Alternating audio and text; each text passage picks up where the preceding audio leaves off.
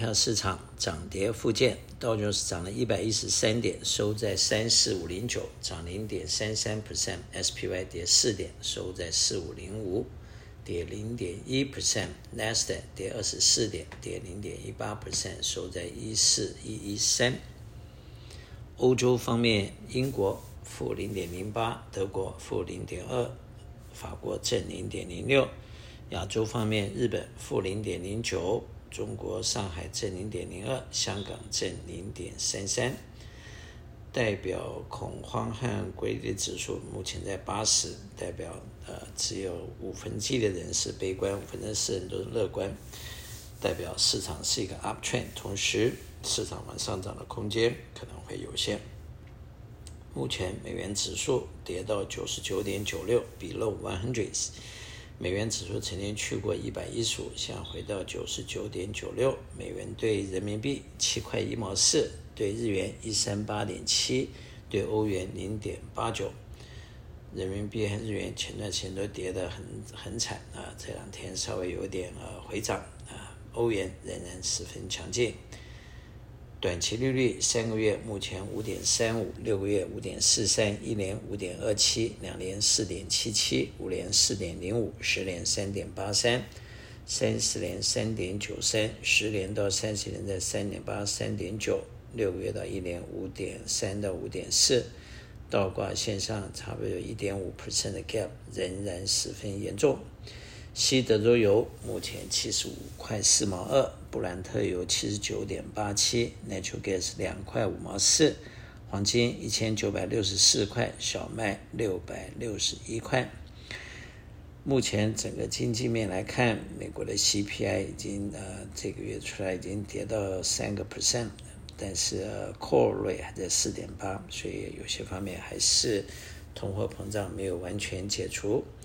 那么在呃七月二十六号的 Federal Meeting，一般的期待是会再加一个 Quarter，但是这个 Quarter 加完是不是就结束了？目前还有待观察。有的人认为已经接近尾声了，因为 CPI 已经到了三个 percent。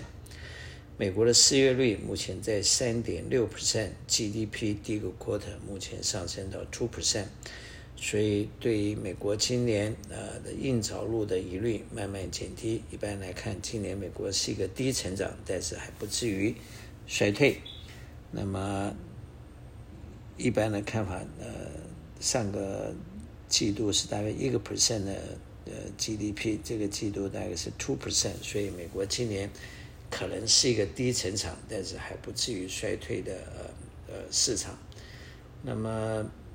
投资人从技术面来看，目前 SPY 已经在突破四千三百点以后，已经到了四千五百点。按照理论，Game Theory 来讲，它突破了六十一点八 percent，有可能要回到百分之百，也就是说，它要回四千七、四千八百点这个地方。不过，takes time，中间是呃还是会有一些波折，可能是锯齿状或者一个 consolidation 逐步向上的现象。我们不具备预测未来能力，也不想浪费时间在这里去预测，那，参与没什么意思。不过，按照目前的投资的原则，还是要采取一个比较中庸 balance approach。简单的来说，就是市场虽然是在往上，但是市场的风险仍然存在，同时。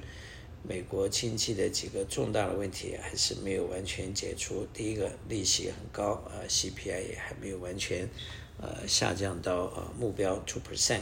第二个，美国的经济呃虽然没有到呃 recession 呃硬着陆，但是这个 GDP 成长非常的薄弱。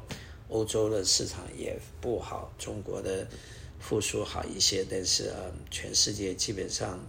现在的经济都是互相相关的，因此假不好也好不到哪里，彼此之间是有互相牵制啊、互相呃关联的。那么呃，目前呃比较重要的几个观察点就是紧接来的公司的获利报告。